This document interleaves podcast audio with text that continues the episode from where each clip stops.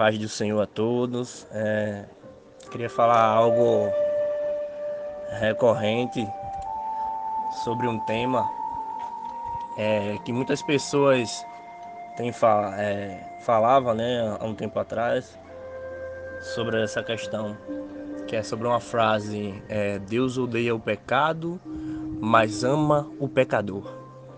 Será? Vamos analisar. No Antigo Testamento, a gente vê que Deus destruiu Sodoma e Gomorra por causa do pecado.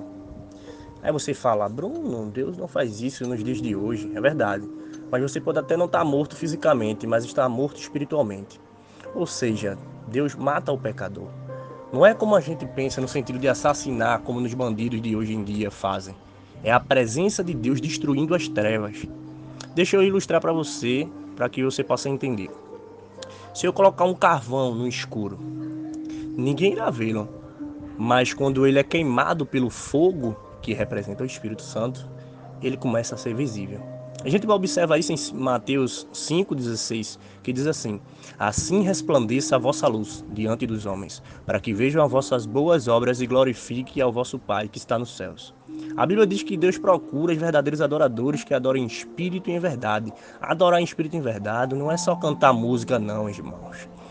É muito mais que isso. A palavra adorar do grego é latreia, que significa amar extremosamente, homenagear.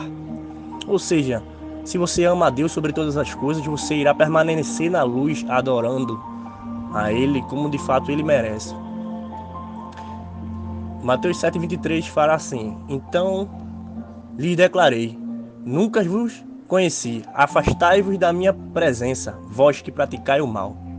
Sabe por que Deus fala isso? Nunca vos conheci? Se você ligasse a luz da sua casa e deixasse ligada todos os dias, a escuridão desapareceria para sempre. É como se ela nunca existisse. É exatamente assim que Deus vê. Quem permanece nas trevas é como se nunca existisse, porque em Deus só encontra a luz, nele não há treva. Olha o que Paulo, o que Paulo fala. Contudo, se buscando ser justificado em Cristo, descobrimos que nós mesmos somos pecadores. Aí ele faz uma pergunta: será Cristo então ministro do pecado? Porque de fato, se a gente for nos colocar diante de Deus, todos nós somos pecadores, somos destituídos da glória de Deus. Mas isso não é uma desculpa para que a gente possa permanecer de fato no pecado.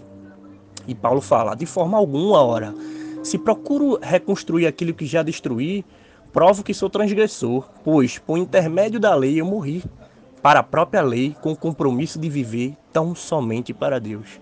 Então, irmão, eu quero deixar essa reflexão para vocês, porque muita gente acha que é, Deus somente odeia o pecado. O pecado não se movimenta, irmão. Quem vai, quem pratica o pecado somos nós mesmos. O pecado não é uma pessoa que vem até a gente e convence a gente.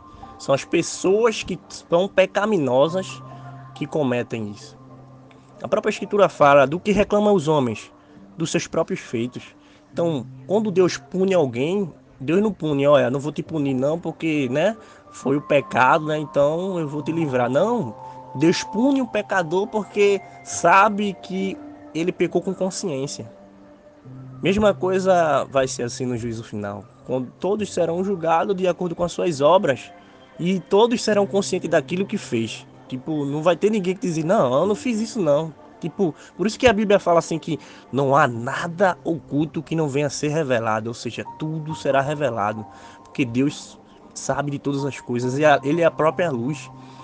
Se você está no caminho de treva, na escuridão, a partir de quando você entra na luz, você desaparece, você some. É por isso que a gente costuma falar, quando a gente deve negar a si mesmo, a gente fala assim: não, nosso eu morreu. Por que nosso eu morreu? Porque o nosso eu estava nas trevas. Nosso eu foi é, de, é, inexistiu na presença de Deus, porque Deus é luz. Então, como o nosso eu é trevas, a gente colocou o nosso eu que estava na trevas diante da luz que é Cristo. E como a luz dissipa as trevas, automaticamente deixa de existir. Então, hoje não existimos mais. O nosso eu já não existe mais. O que existe é só Cristo. Paulo falou, né? Não vivo eu.